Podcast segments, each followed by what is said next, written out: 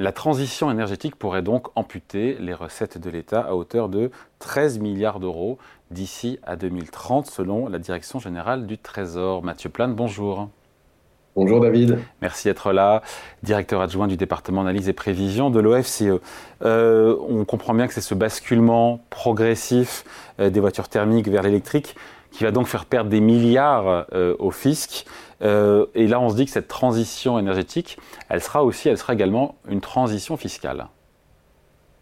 Oui, euh, c'est effectivement ce que indique le Trésor dans son étude récente, qui est un point intéressant quand même. Hein. C'est-à-dire que le but recherché, notamment dans la transition énergétique, c'est de réduire la consommation d'énergie fossile. or, il se trouve que, on le sait bien, les énergies fossiles, en particulier euh, l'essence, le pétrole, mais le gaz aussi, sont particulièrement taxés à travers ce qu'on appelle des axes. Hein, euh, pour euh, le pétrole, ça s'appelle la TICPE, ex-TICPE, hein, taxe intérieure consommation sur les produits énergétiques. Et on a la même chose sur le gaz qui s'appelle la TICGE, je crois, ou quelque chose comme ça, qui a qui est une taxe aussi sur la consommation de gaz. À partir du moment où on réduit notre consommation d'énergie fossile, les assiettes fiscales diminuent et de façon assez mécanique, on engrange moins de recettes fiscales. Donc ça, ça suppose aussi, hein, le schéma qui est réalisé par le Trésor et qui est intéressant, c'est qu'on tient euh, justement la trajectoire carbone, hein, c'est-à-dire qu'en 2030, on atteint une baisse de 55% de nos émissions de CO2 par rapport à 90. Donc on est sur une trajectoire de neutralité carbone et donc les effets, les conséquences, effectivement, c'est qu'on a une érosion des recettes fiscales dites brutes euh, notamment qu'il va falloir compenser d'une certaine façon, parce qu'effectivement, 13 milliards en moins, c'est significatif. oui, on se dit, juste Mathieu, on, se dit que c'est pas l'épaisseur du trait, c'est 13 milliards par an à compter de 2030 et 50 milliards par an en 2050. Voilà, c'est pas, pas une broutille à l'aune de nos finances publiques. Non, pour qu'on donne les ordres de grandeur, effectivement, 13 milliards, bon, je sais pas si ça parle spectateurs, mais c'est de l'ordre de, c'est un demi-point de PIB. Donc ça veut dire qu'il faudrait provisionner un demi-point de PIB de déficit public structurel supplémentaire hein, euh, là-dedans. Donc ça veut dire qu'il faudrait commencer. Et de l'ordre de, l'ordre de grandeur, c'est que 13 milliards, on est plus ou moins sur les ordres de grandeur de la réforme des retraites. Je ne sais pas si vous vous souvenez sur la réforme des retraites, les besoins de financement étaient euh, en net de l'ordre de 13 milliards, entre 13 et 18 milliards. Euh, donc, euh, on n'est pas sur l'épaisseur du trait, on n'est pas sur une broutille, et donc ça pose quand même cette question de la compensation, hein, euh, notamment de cette euh, réduction de fiscalité, en tout cas de, ces assiettes fiscales dans les, le budget public et les finances publiques. Juste avant de parler effectivement de la compensation, du financement finalement de, de ce trou, euh, donc c'est parce qu'on va consommer moins d'essence, pardon de le répéter, hein, qu'on consomme moins d'essence et donc vu que l'essence est taxée, eh ben, il y a moins de recettes. Voilà. le Trésor, c'est un gros boulot pour le Trésor d'arriver à chiffrer encore une fois ça oui, c'est un gros boulot. Alors c'est bien, euh, c'est intéressant parce que aujourd'hui il y a euh, de nombreux travaux qui essayent de mettre un peu en lumière les enjeux macroéconomiques de la transition et pas juste regarder les objectifs de la transition et ce qu'on doit faire. C'est aussi quelles sont les conséquences macroéconomiques. Effectivement, euh, il y a eu le rapport, en tout cas en France, Pisani-Ferry-Mafous, qui est assez précurseur sur le sujet et on voit que il y a un certain nombre d'éléments qui déroulent de ça. la question budgétaire est quand même essentielle hein, dans cette affaire-là il y a bien sûr euh, euh, trouver euh, la façon dont on atteint ces objectifs, hein, notamment de, dans la transition écologique, que ce soit sur le transport, le bâtiment, l'industrie, l'énergie et autres. mais il y a quand même la question aussi, des, bien sûr, des finances publiques. Les finances publiques, quand on voit effectivement la, la réduction des recettes fiscales, c'est significatif. Et ça ne prend pas en compte les besoins et les dépenses nouvelles liées à cette transition. Je crois que le Trésor a parlé de 110 milliards bruts de besoins d'investissement nouveaux par an d'ici 2030. Entre le privé et le public. Hein. Oui, privé-public, en net, parce qu'on fait des économies par ailleurs euh, d'investissement sur les énergies fossiles, on arrive autour de 63 milliards. Donc ça veut dire que si vous prenez en compte à la fois les pertes de recettes fiscales liées à la, à la moindre consommation d'énergie fossile qui est on est à 80 milliards. Donc, euh, on voit bien que c'est un enjeu. Ah, et on ne parle pas de 2050, on parle de 2030. Là, hein. Et donc voilà, donc, soit, soit c'est du déficit et c'est 0,5 points chaque année, ce qui ne semble pas a priori pas possible. que, sur le, que sur les prélèvements, que sur le côté impôt, ça, oui. absolument, que sur le côté effectivement perte de recettes fiscales. Il faudra le compenser, euh, il faut trouver des financements. Je me dis que voilà, il y a un champ des possibles. On a beaucoup de créativité en France quand il s'agit de, de faire des impôts, mais je veux dire, ou d'en créer ou d'en augmenter. On pourrait augmenter la taxe sur l'essence aussi, mais on se dit que si on veut éviter d'avoir de nouveau une crise type des gilets jaunes, ce serait peut-être pas la meilleure des idées, non?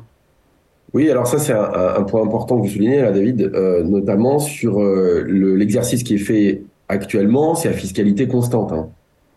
Euh, notamment, c'est de dire, voilà, au regard de la fiscalité française et euh, de la taxation notamment des énergies fossiles, euh, quelles sont les pertes fiscales à attendre justement de la transition, le fait qu'on consomme moins d'énergie. Derrière, il n'y a pas de modification, par exemple, d'une mise en place d'une taxe carbone aussi, qui viendrait faire payer encore plus cher euh, les énergies fossiles et le résidu qui reste. Hein. Oui, mais augmenter les taxes sur l'essence telles qu'elles sont actuelles, euh, actuellement on a déjà je crois 60% de taxes sur le prix de l'essence à la pompe, on pourrait aller encore plus loin pour compenser, encore une fois, ce manque à gagner 13 bah. milliards d'euros alors, c'est une question politique. en fait, c'est une question politique et euh, budgétaire. Effectivement, c'est ce qui a été fait en 2018. Enfin, qui avait commencé en 2014. C'est la, la montée en charge d'une taxe carbone euh, qui vient euh, renchérir le coût des énergies, euh, le prix des énergies fossiles. Avec la crise politique enfin, et des gilets jaunes. Et le problème, c'est que ça, a été mis un peu dans les placards cette affaire-là, hein, notamment. Et là, le Trésor ne fait pas, je crois pas, des simulations justement avec une taxe carbone qui viendrait compenser, en tout cas temporairement, les pertes de recettes fiscales liées à la moindre consommation. Sur les... on voit bien d'ailleurs la, la, difficulté de cette affaire-là, c'est-à-dire que au fond, les énergies fossiles, on va devoir s'en passer mais elles sont malheureusement, j'allais dire, très utiles dans notre quotidien, et que quand on augmente le prix, ça vient taper directement au portefeuille des ménages, et notamment sur la question du logement, du transport, et on l'a vu à travers la crise énergétique et la guerre en Ukraine, le premier réflexe a été plutôt de subventionner ces énergies fossiles, avec des boucliers tarifaires, avec une remise carburant. Donc euh, là, on est quand même dans un schéma qui est tout autre, qui serait de dire il faudra encore alourdir la fiscalité sur ces énergies fossiles. Ce qui paraît politiquement inflammable est compliqué. Alors, donc ça veut dire quoi? Ça veut dire que on, pardon, on trouve les fafios, pardon de le dire comme ça, mais qu'est-ce qu'il y a comme, euh, comme piste? Il y a, certains disent on pourrait imaginer une moindre subvention à l'achat des voitures électriques dont le prix devrait baisser euh, au fur et à mesure que bah, plus qu'on en vend plus et qu'il y a des économies d'échelle dans la fabrication. Est-ce que ça veut dire qu'un jour on peut imaginer des taxes sur les, les recharges de, euh, de, de, des voitures électriques euh, voilà, qu'est-ce qu'on peut imaginer, comme, encore une fois, comme solution? Alors, je pense qu'il y a des, euh, un horizon assez différent entre 2030 et 2050. Hein. On a le temps de voir des choses euh, se développer d'ici là, mais là, pour le moment, on est plus dans le processus d'incitation et de subvention à la transition, et notamment au fait qu'on on, modifie euh, nos, nos, modes de transport, et notamment qu'on va plutôt acheter des véhicules hybrides ou électriques hein, plutôt que des, des véhicules thermiques. Donc, il y aura peut-être une subvention. Effectivement, quand vous avez un parc automobile qui sera majoritairement électrique, ça change les choses. Et en 2035, normalement, il n'y a plus la possibilité de vendre des véhicules thermiques. Donc là, ça changera pas mal les choses. Le problème, c'est que si on veut que cette transition fonctionne aussi, il va falloir effectivement modifier nos comportements et notamment aussi euh, passer sur euh, des euh, énergies qui sont décarbonées et notamment la question de l'électrique. Donc ça veut dire qu'il faudra acheter des véhicules électriques qui coûtent cher et donc pour le moment qui sont subventionnés si on met une taxe sur l'achat de ça, de ces, euh, de ces voitures, ou en tout cas si on ne crée pas plus d'incitation, en gros, la transition ne va pas fonctionner, on n'atteindra pas les objectifs. Ce n'est pas une taxe sur les véhicules, c'est un moindre bonus. Voire mais le moindre bonus, euh, peut avoir des incitations. Mais c'est vrai que c'est une des pistes, c'est de dire en fait, on va réduire progressivement les subventions. À mesure que le prix de la voiture électrique va baisser. Voilà, et à, et, à, mesure que le parc automobile est équipé d'électrique, en fait, parce que vous n'avez plus la, la, possibilité de choisir. C'est-à-dire qu'à 2035, vous normalement, on ne pourra plus vraiment choisir entre un thermique ou un électrique. Donc tout le monde aura la même chose. Donc là, vous pouvez modifier euh, la fiscalité pour tout le monde. Là, le problème, c'est de créer, des incitations. Ce qu'on voit, c'est que les pays les plus avancés, les pays scandinaves, hein, notamment en Norvège, savoir qu'aujourd'hui, la Norvège a 25, 27%, je crois, de son parc automobile qui est électrique. Et aujourd'hui, quasiment l'ensemble des voitures qui sont neuves qui sont vendues sont électriques ou hybrides. Et on a vu effectivement ces recettes fiscales euh, liées aux énergies fossiles fondre comme neige au soleil. Euh, et, pour le moment, il n'y a pas de compensation. On n'a pas trouvé, la Norvège n'a pas, ou le Danemark n'a pas trouvé de compensation, quitte à mettre des taxes euh, sur effectivement une moindre subvention. Est-ce qu'il faudrait mettre une taxe plus lourde sur les péages? Parce que tout, cette question se pose aussi sur le financement des infrastructures. Il faut savoir qu'une partie des taxes sur les énergies fossiles sont utilisées aussi pour financer les infrastructures routières. Euh, et donc ça c'est important, c'est-à-dire demain, si on n'a plus ces recettes-là, comment on finance aussi euh, les infrastructures routières? En tout cas, il faut trouver un mécano fiscal qui permette de compenser tout ça. Ou alors, c'est euh, on fait de la dette et du déficit, mais ça pose d'autres questions et d'autres. Donc, il y aura des hausses d'impôts. Et là, on se dit, bon, le champ des possibles, on l'a compris, est assez vaste. Il va falloir quand même que le gouvernement actuel ou les, les suivants donnent euh, de la visibilité aux Français, aux entreprises, pour savoir comment sera compensé ce manque à gagner, ce trou de 13 milliards, encore une fois, sur les recettes fiscales. Oui, alors en plus, pour ajouter une couche là-dessus, c'est qu'on part quand même d'un déficit élevé. Hmm. C'est-à-dire qu'on pourrait dire, euh, on a des marges de manœuvre budgétaires, on pourrait dire ça. Sauf que non. En fait, le problème, c'est que aujourd'hui, on est déjà à 5% de déficit public, que le gouvernement et le président de la République se sont engagés à réduire le déficit en dessous de 3% d'ici la fin du quinquennat 2027.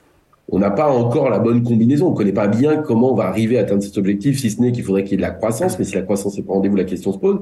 J'allais dire, à ça, il faudrait commencer à provisionner en plus les manques à gagner sur les recettes fiscales ou les dépenses supplémentaires qui seront liées à la transition, qui ne sont pas inclus dans les déficits d'aujourd'hui. Donc c'est vrai que l'équation budgétaire de dire on va le faire par des économies budgétaires et la croissance semble un peu compliquée au regard du défi qui nous attend d'un point de vue budgétaire des finances publiques. Et vous avez raison, on finit là-dessus, Mathieu, c'est qu'en fait, on s'excite là sur les 13 milliards d'euros de trous de recettes fiscales, mais en fait, 65 milliards euh, par an de financement, encore une fois, à la transition énergétique, on est sur un, chiffre quatre fois plus élevé. Hein. C'est ça. Alors, effectivement, le public, c'est plutôt la moitié, on va dire, sur l'investissement, mais on est autour de 30, une trentaine de milliards. Si ah. vous ajoutez les 30 milliards, bah oui. effectivement, on est sur 40, 45 euh, milliards, 50, on n'est pas loin de 2 points de PIB. Donc, ça veut dire que, y compris dans la trajectoire de moyen terme, il faudrait inclure ces 2 points de PIB de déficit structurel, j'allais dire presque supplémentaires, qui sont liés à justement à la nécessité de cette transition et qui ne sont pas aujourd'hui budgétés. Donc euh, voilà, revenir en dessous de 3% de déficit, ça n'intègre pas le fait aussi qu'on devra avoir des pertes de recettes fiscales ou des dépenses supplémentaires. Voilà, c'est dire la marche qui est, à, qui est à franchir. Merci. Du boulot. Ouais, il y a du boulot, c'est clair. Merci en tout cas à l'explication signée Mathieu Plane, directeur adjoint du département analyse et prévision de l'OFCE. Merci Mathieu, salut. Merci David. Merci.